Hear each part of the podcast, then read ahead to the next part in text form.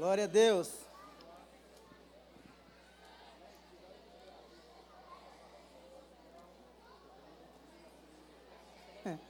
É isso aí, tá pensando o quê, Calari? Não é moleza não, cara. Tem... Glória a Deus. Sejam todos muito bem-vindos mais uma vez. Prazer imenso ter vocês aqui nessa manhã. Eu vou pedir que o Jubal, pessoal que está aí na multimídia, coloque aí a minha, o meu, uh, o PowerPoint, por favor. Quero mostrar para vocês duas imagens.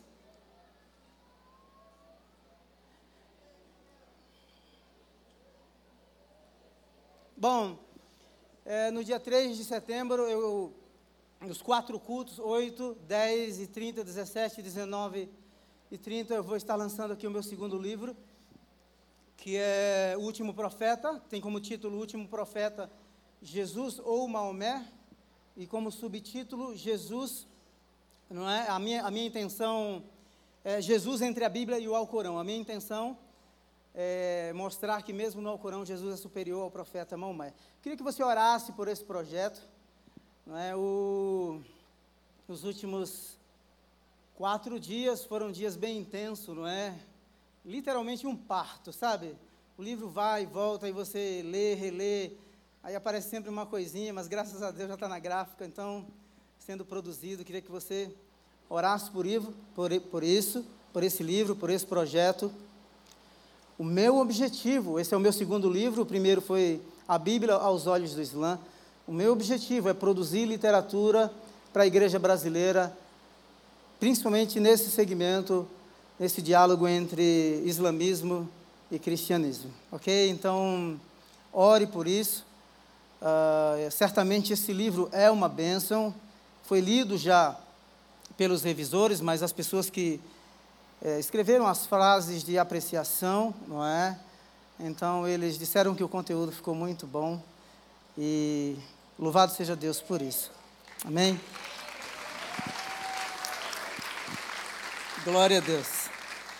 Ah, por favor, coloque o próximo. A capa ficou linda, não ficou?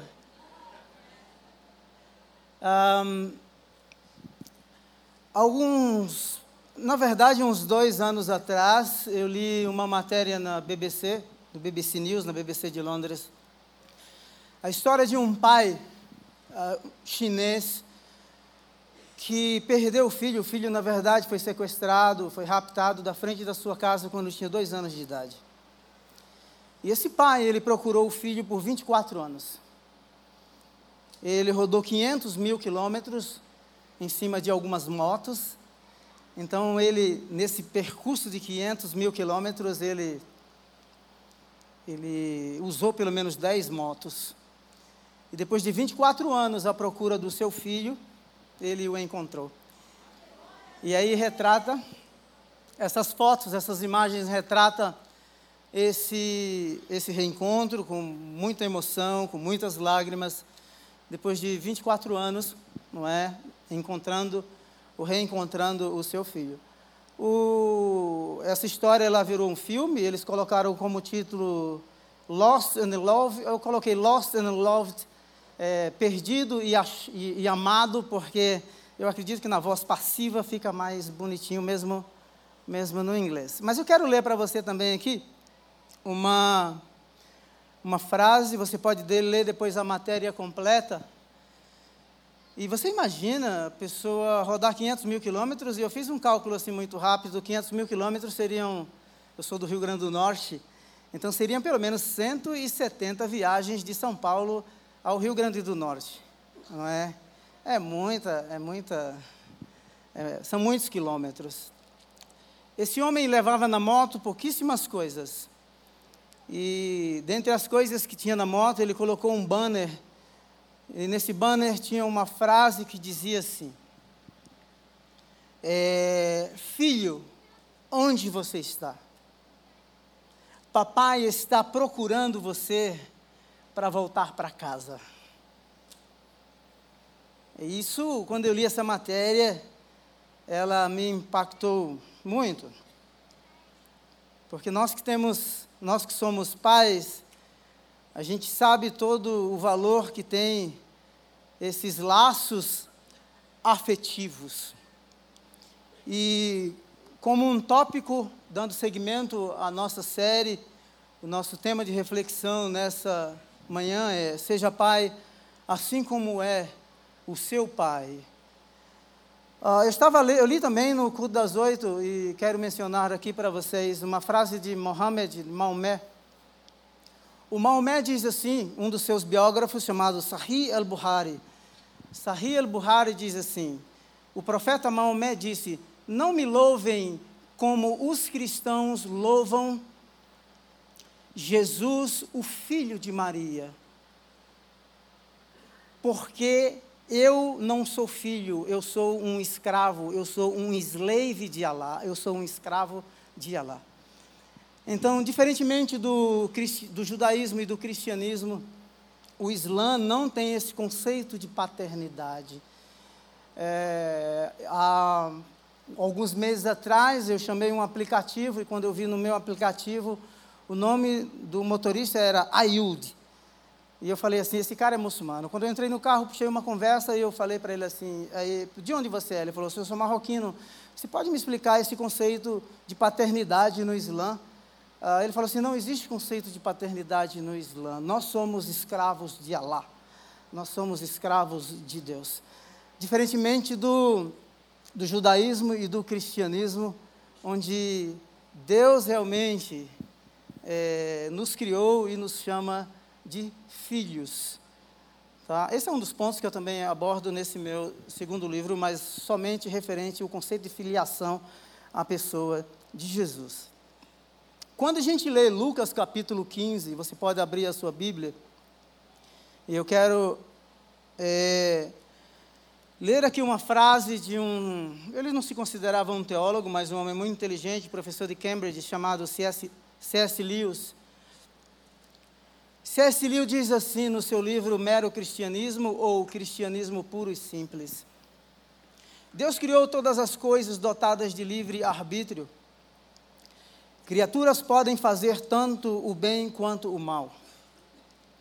Alguns pensam que podem conceber uma criatura que, mesmo desfrutando da liberdade, não tivesse a possibilidade de fazer o mal. C.S. Lewis diz assim: eu não consigo pensar nisso. Se uma coisa é livre para o bem, é também livre para o mal. E o que tornou possível a existência do mal foi o livre-arbítrio, afirma ele. Porque então Deus o concedeu. Escute agora a frase, talvez a sentença mais importante. Porque o livre-arbítrio, apesar de possibilitar a maldade, é também aquilo que torna possível qualquer tipo de bondade, amor e alegria.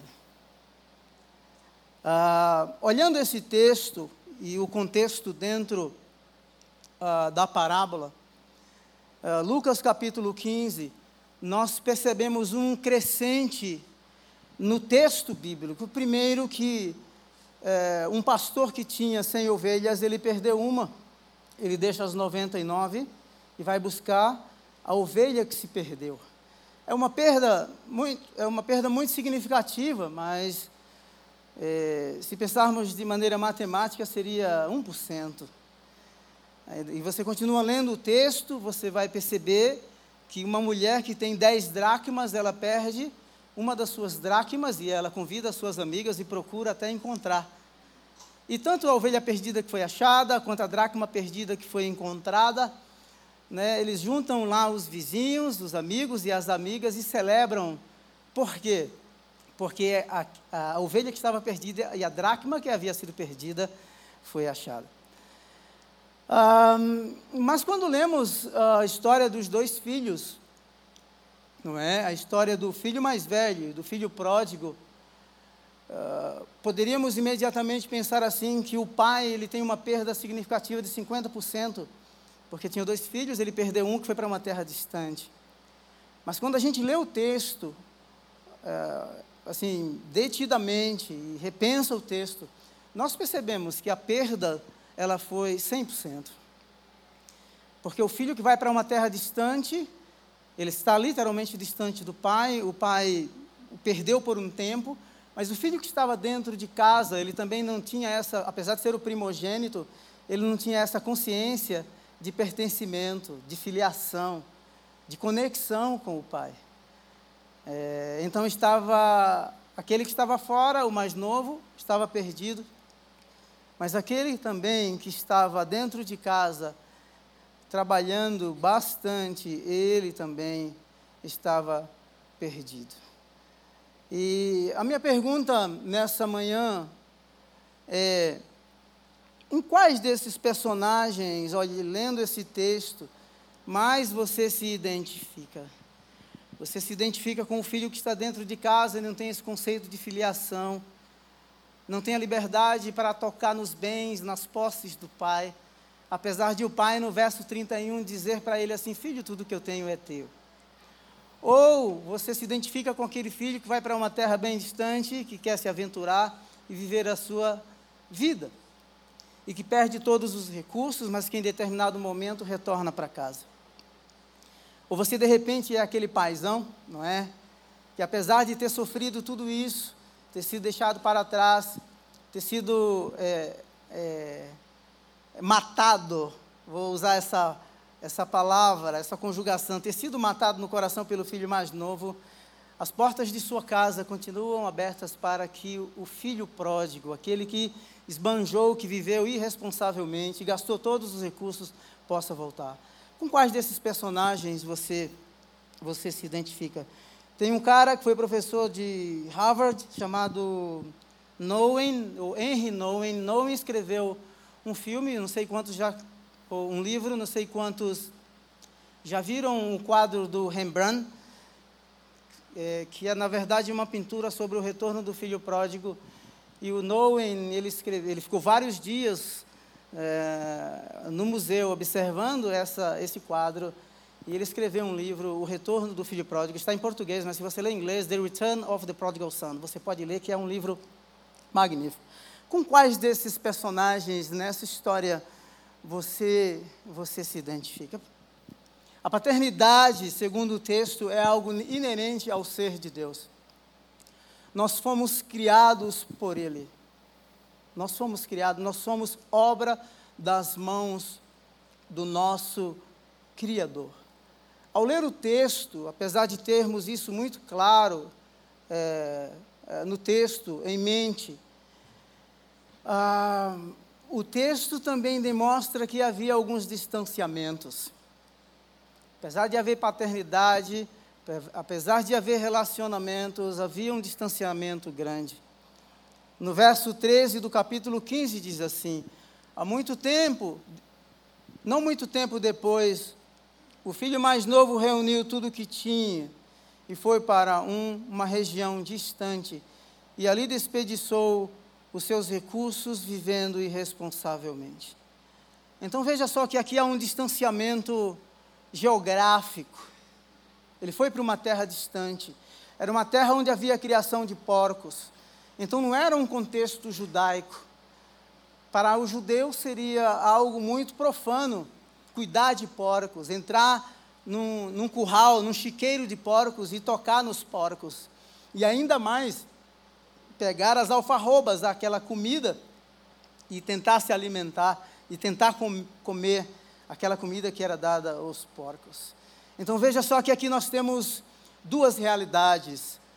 Ah, uma realidade da casa que foi deixada para trás com todo o seu conforto, segurança, e também agora uma realidade numa terra distante geograficamente, onde esse filho ele gasta absolutamente tudo e chega a um determinado momento em que ele não tem recursos para dar continuidade à sua vida. E é nesse contexto não é, de maltrapilho, sujo, sem recursos, que ele tenha consciência e diz assim: eu levantar-me-ei e irei ter com meu pai e direi: Pai, pequei contra os céus e pequei contra ti, já não sou digno de ser chamado o seu filho. Veja só que, apesar de estar num contexto deplorável, de frustração, agonizante, no fundo do poço, sujo, maltrapilho, aquela casa ou aquela relação entre pai, o, pai, o, o pai e o filho mais jovem deixou algumas marcas no coração daquele jovem.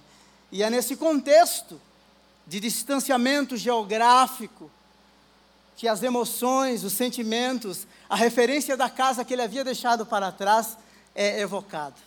E ele diz assim: Agora eu irei e irei ter com o meu pai. E direi: Pai, eu pequei contra os céus e pequei contra ti. Eu não sou digno de ser chamado do teu filho. Ele, ele esgotou todos os seus recursos. Na, no verso 13 parte B, vivendo irresponsavelmente. Depois que ele gastou tudo, houve uma grande fome.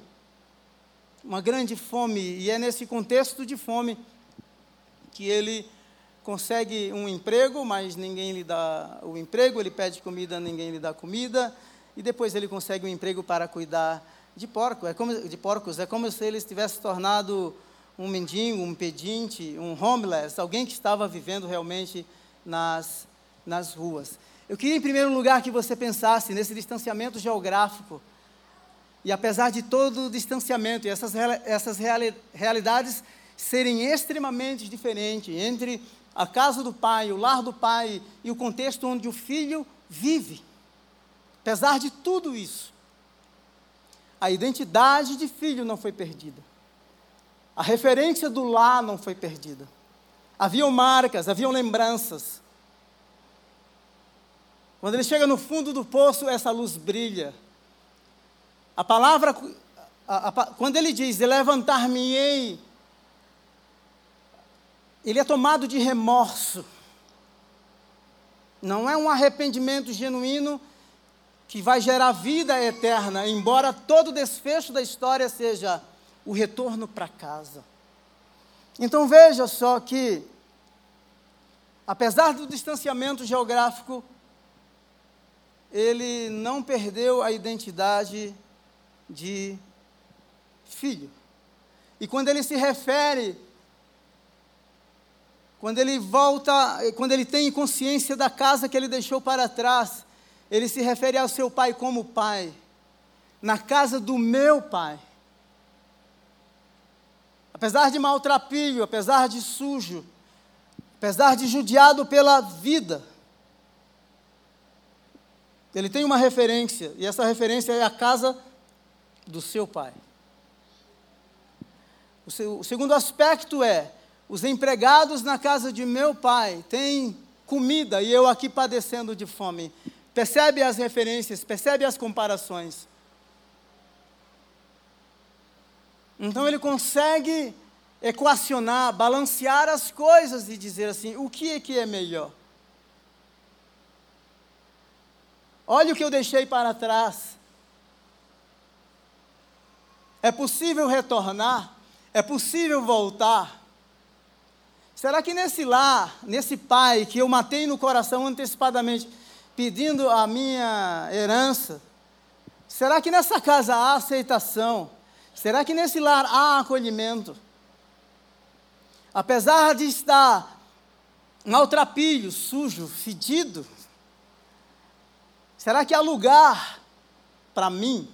E ele diz: Levantar-me-ei e irei ter com o meu pai. Uma das coisas interessantes que eu acho eh, muito legal no texto é que diz que o pai estava olhando a campina, olhando no horizonte, e ele vê o filho.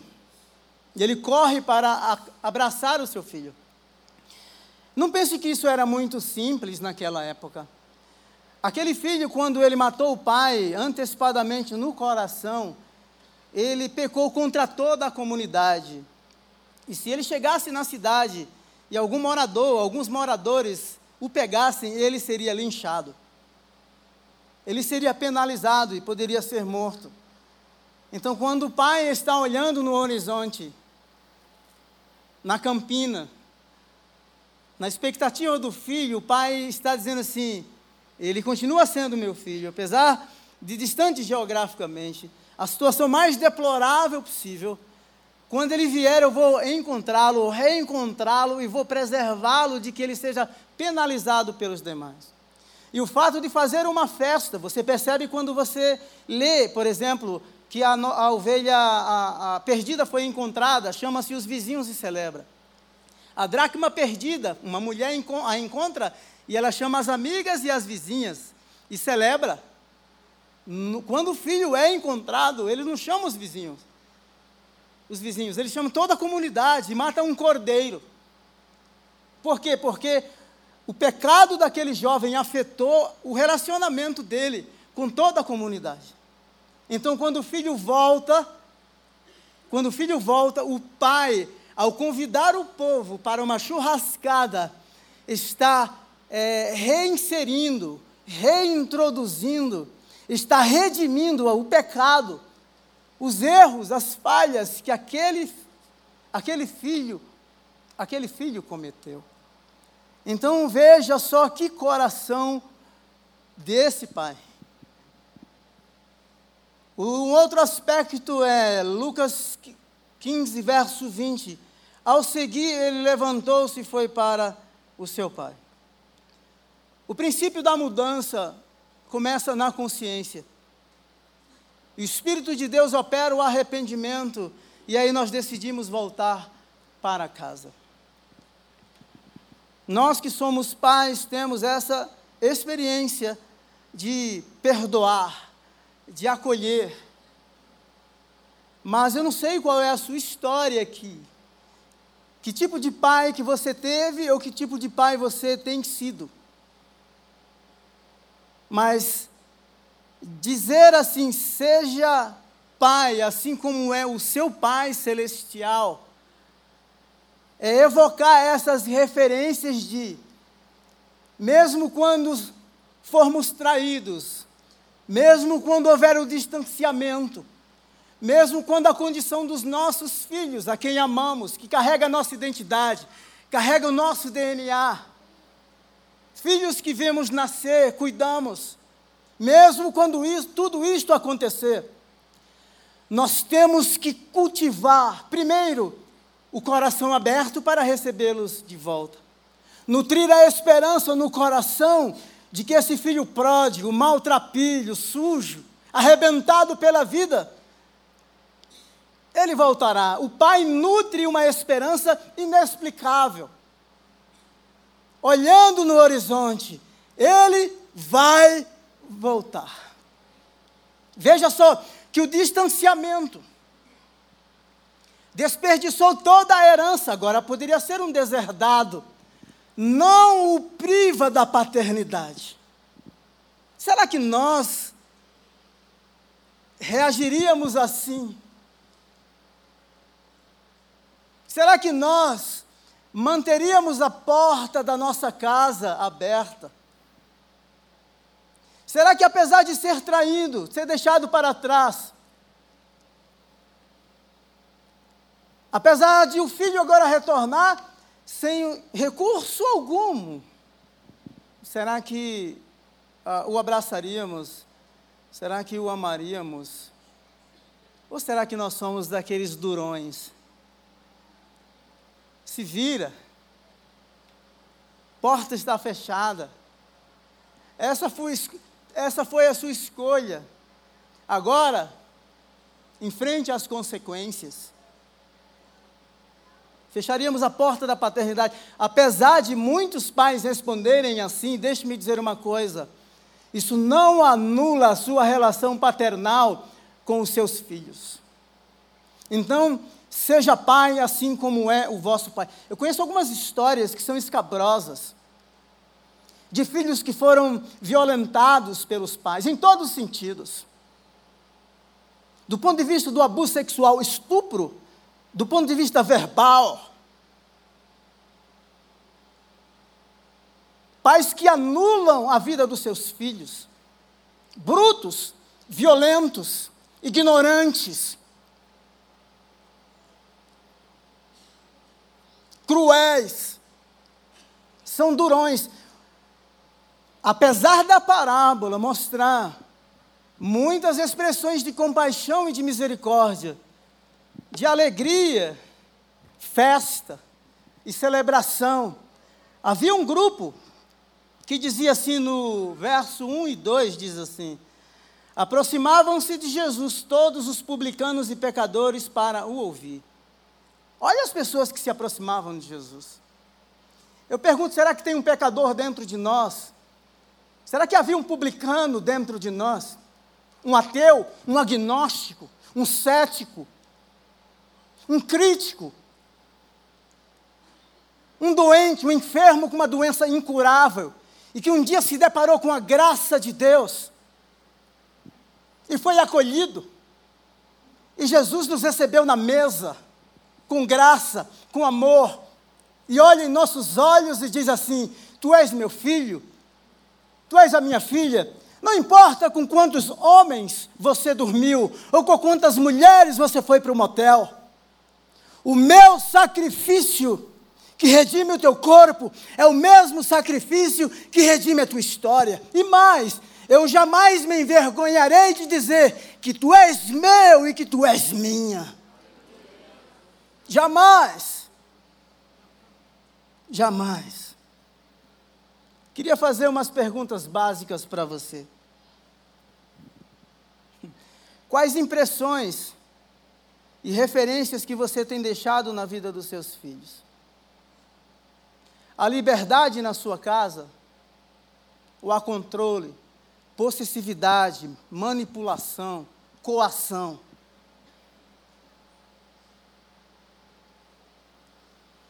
Que ambiente existe?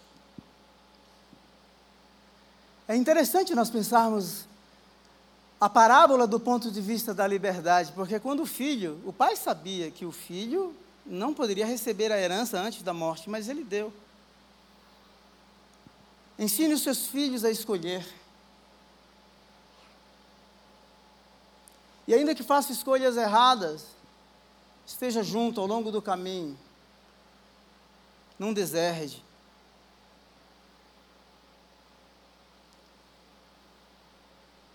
Mas grande, o grande problema é que às vezes nós queremos decidir pelo, pelos nossos filhos.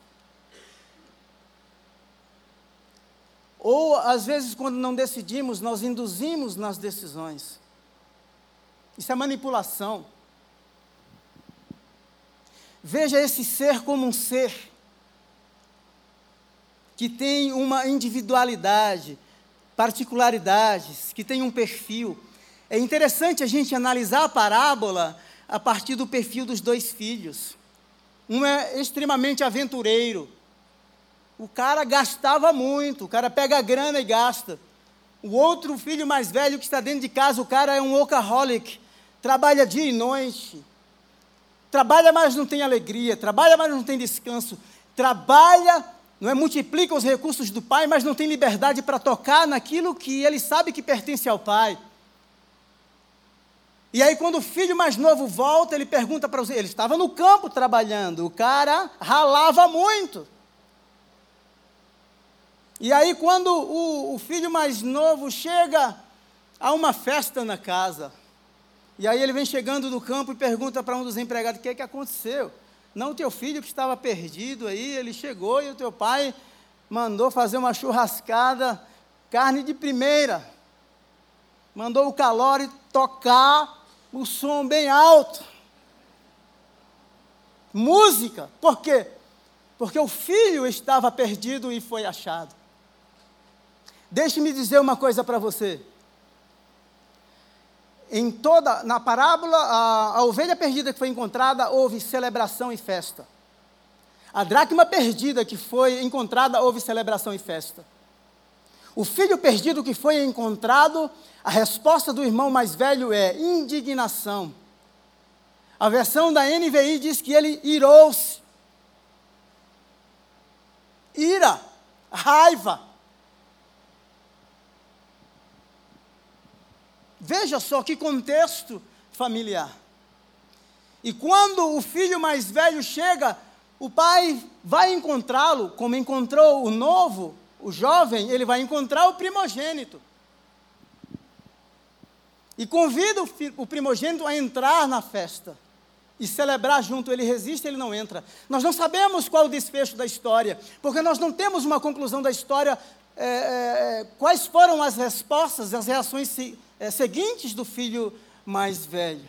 Mas ele não entra. E o primogênito era a pessoa, numa festa naquela época, responsável para ir de mesa em mesa, cumprimentando os, os convidados, se certificando de que tudo estava é, indo bem, de que os empregados estavam servindo as mesas.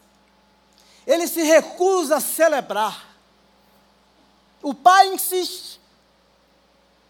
O pai insiste. Mas ele se recusa. Uma pergunta para você, uma pergunta a mais. Os bens e as posses na sua casa são comuns? O teu filho tem liberdade para tocar aquilo que é teu? Eu estou falando de liberdade com limites. A individualidade do teu filho é respeitada e, ao mesmo tempo, tu desenvolve nele um senso de interdependência. Ou seja, você é este perfil, você tem este sonho, nós vamos orar por ele. Essa é a sua individualidade. Ao mesmo tempo, filho, filha, você não está só. Nós estamos juntos. Esse sonho não é somente seu, esse sonho é nosso. A individualidade e interdependência. Ou você é daqueles, daquelas, né, que quer dizer assim, não, tem que ser do meu jeito. Tem que fazer o que eu quero. As coisas funcionam à minha moda.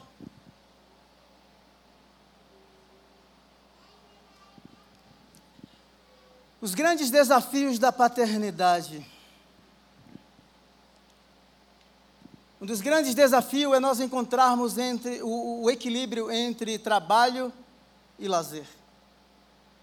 O filho mais velho, ele não encontrou. Agora, será que a gente conversa e a gente traz o filho para este equilíbrio? Ou nós somos daquele, não, você tem que se matar, você tem que entrar na melhor faculdade. Entrou na melhor faculdade, beleza, mas perdeu a vida.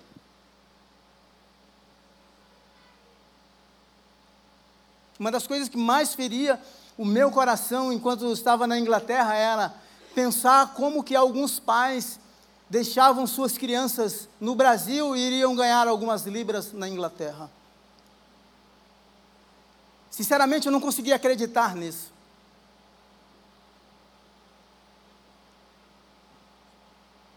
Será que vale a pena? É uma fase que nunca vai voltar. A infância do filho nunca vai voltar. Aquela convivência, sabe aquela inteligência emocional, aqueles pega que os filhos têm, ou aquelas discussões que vão desenvolvendo outras habilidades, dons, talentos. Aquela convivência onde os, os elos afetivos, eles vão surgindo e vão sendo consolidados. Será que, que nós vamos queimar essas etapas? Só há um remédio para isso. Se você sofreu isso, se você fez isso, o único remédio é arrependimento. É voltar para casa e restaurar as coisas. E dizer, pai, eu pequei contra ti, eu não sou digno. Me trate aí como um desses teus colaboradores. Me trate, humilhação. Eu sei que alguns de nós eh, não nos curvamos diante de qualquer coisa, não é assim? Nós somos orgulhosos. A gente não se curva, a gente não se rende. A porta de entrada, o retorno do filho que feriu o pai foi arrependimento. No contexto judaico, o arrependimento é a doutrina da salvação. E o pai, quando o vê, corre e o abraça, o beija. Isso é lindo demais, gente. O cara vem sujo, maltrapilho, fedido. O pai não se importa de ser tocado pela sujeira do filho. Afinal, a identidade do pai está totalmente definida e intacta. O pai não se importa de abraçá-lo, de acolhê-lo, trocar as suas vestes.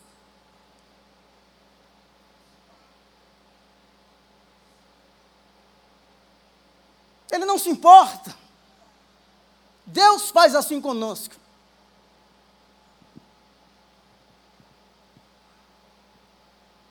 Eu li um livro de um cara chamado Neil Cole. Neil Cole escreveu um livro sobre igreja orgânica, Organic Church. E ele disse uma frase que me marcou muito foi, ele disse assim, olha que Deus, Deus, Deus o Criador, ele foi o primeiro ser a sujar as suas próprias mãos, quando ele criou Adão e Eva.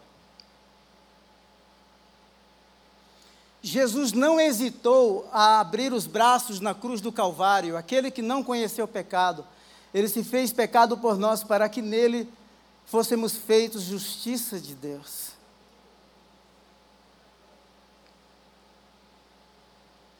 É tempo de voltar para casa. Lembra da frase do pai? Filho, estou te procurando. Onde você está?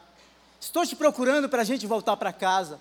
Aonde estão os pródigos, que geograficamente estão distantes? Aonde estão os filhos mais velhos, que se vestiram da capa da religiosidade, que trabalham dia e noite, que está muito próximo do pai, mas do ponto de vista afetivo, espiritual, da consciência de filiação e de aliança, estão muito estão muito distantes.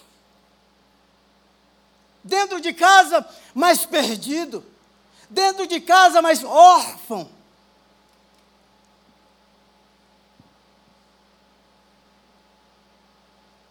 O pai, ao olhar a campina, o horizonte, ele recebe aquele filho, o abraça.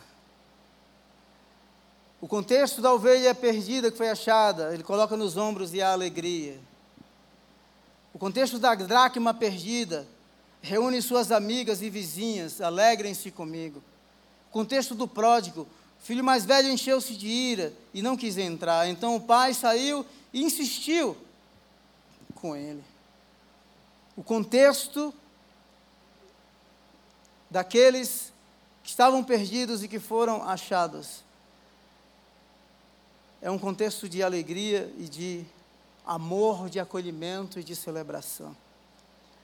Aquele que estava perdido e foi achado, a festa que, se, que acontece na terra, no contexto familiar, é a festa que toca os céus.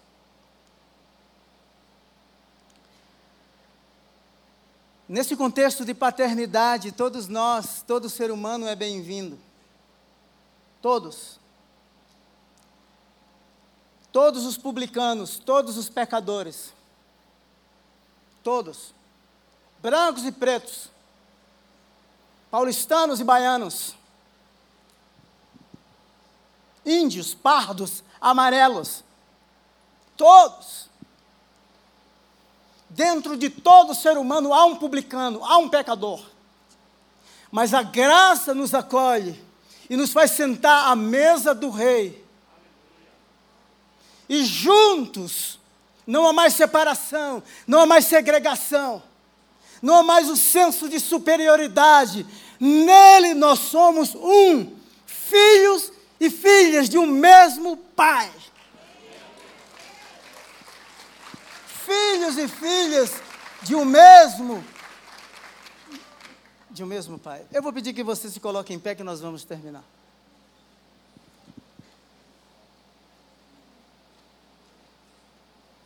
Eu quero convidar você, você que entendeu essa mensagem do ponto de vista do coração do Deus Pai, daquele que te ama, que enviou Jesus para morrer na cruz por você e que te adota. Se nessa manhã você quer entregar a sua vida para Ele e dizer assim: Eu compreendi essa mensagem, eu estava distante geograficamente estava separado. Eu sou um maltrapilho, do ponto de vista emocional. As minhas emoções estão arrebentadas, as minhas vestes externas estão, estão sujas. Eu sou um pecador. E nessa tarde você entendeu, você entendeu que é possível voltar para casa, porque as portas estão abertas. Porque o pai está olhando no horizonte, esperando o filho, a filha voltar. E quando voltar, será acolhida, será acolhido, será amado. As vestes serão trocadas, o anel no dedo será colocado e haverá uma grande festa. Por quê? Porque houve arrependimento, porque houve novo nascimento, porque aquele que estava perdido, perdida, foi achado. E quando um pecador se arrepende, entrega a sua vida ao Senhor, ao Criador, ao Pai eterno, há uma grande festa nos céus. Se você nunca fez essa oração de entregar a sua vida para Jesus e dizer assim: não, eu quero aceitar Jesus, recebê-lo no meu coração, porque eu quero me tornar filho do Deus eterno. Tem alguém aqui que nunca fez uma oração de entrega da sua vida para Jesus, ou fez e está afastado, se afastou? Acena com a sua mão. Levanta assim bem alto para que eu te veja. Tem alguém aqui? Tem aqui um casal. Mais alguém aqui do meu lado esquerdo, levanta para que eu te veja bem alto assim. Lá na galeria, tem alguém? Às vezes meus olhos não estão tá ajudando muito mais não. eu vou pedir que vocês venham aqui à frente. Eu quero orar por vocês. Louvado seja Deus. Louvado seja Deus. Como que é seu nome, por gentileza? Angelita. E o seu? Antônio Carlos. Antônio Carlos. Sejam bem-vindos. Deus abençoe. Vamos fazer assim, eu vou fazer uma oração simples, vocês podem repetir? Fala assim, Senhor Jesus. Senhor Jesus. Eu te louvo por este dia. Eu te louvo. Obrigado pela tua palavra. Obrigado pela tua palavra. Eu ouvi, Eu ouvi e a entendi. e a entendi.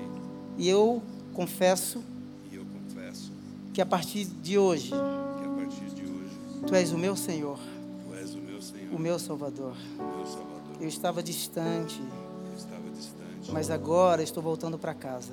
mas agora estou voltando para casa. Me recebe Me recebe como teu filho, como teu filho. Troca as minhas vestes, dá-me uma nova identidade, Dá-me uma nova uma vida, perdoa os meus pecados, ajuda-me a ser fiel a ti. Eu confesso com os meus lábios meus e creio no meu coração, Creio no meu coração. Jesus, Jesus, que tu és o meu Salvador. que tu és o meu Salvador. Amém. Antônio Carlos, Deus te abençoe. Angelita, Deus te abençoe. Nós nos tornamos irmãos. A palavra do Senhor nos diz que todos quanto receberam Jesus, a nós foi dado o direito de sermos chamados filhos de Deus. E quando nós o recebemos, nós nos tornamos membros e partes de uma grande família. Então, a partir de hoje, vocês são parte de uma grande família. Dá uma viradinha assim, ó, e veja quantos irmãos e irmãs vocês têm.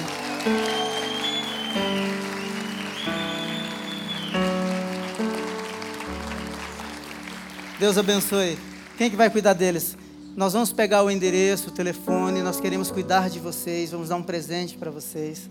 Viu? Eu percebi que vocês já estavam vindo aqui algumas semanas e hoje o negócio apertou aí, não é? Chegou a hora da decisão. Louvado seja Deus por isso. Deus os abençoará poderosamente, em nome de Jesus. Tá bom? Acompanhe esse jovem aí, por favor. Pastor Ivene, você quer falar alguma coisa? Olha só, foi abençoado? Abençoada? Vamos dar uma salva de palmas ao nosso Pai. Mais forte. Bendito seja o Senhor. Obrigado, obrigado. Obrigado por tua fidelidade. Obrigado por teu amor. Obrigado porque em ti a nossa identidade é totalmente definida. Que a tua graça seja derramada de forma abundante. Que as marcas inconfundíveis da tua graça, do teu amor e da tua bondade, Senhor, é, esteja presente em todo momento, em cada circunstância, em nome de Jesus. Em nome de Jesus, que o teu amor continue sendo derramado nos nossos corações por meio de Cristo Jesus, que é Senhor de todas as coisas. Uma semana abençoada para você. Deus te abençoe. Você que está na internet aí também, Deus te abençoe. Forte abraço.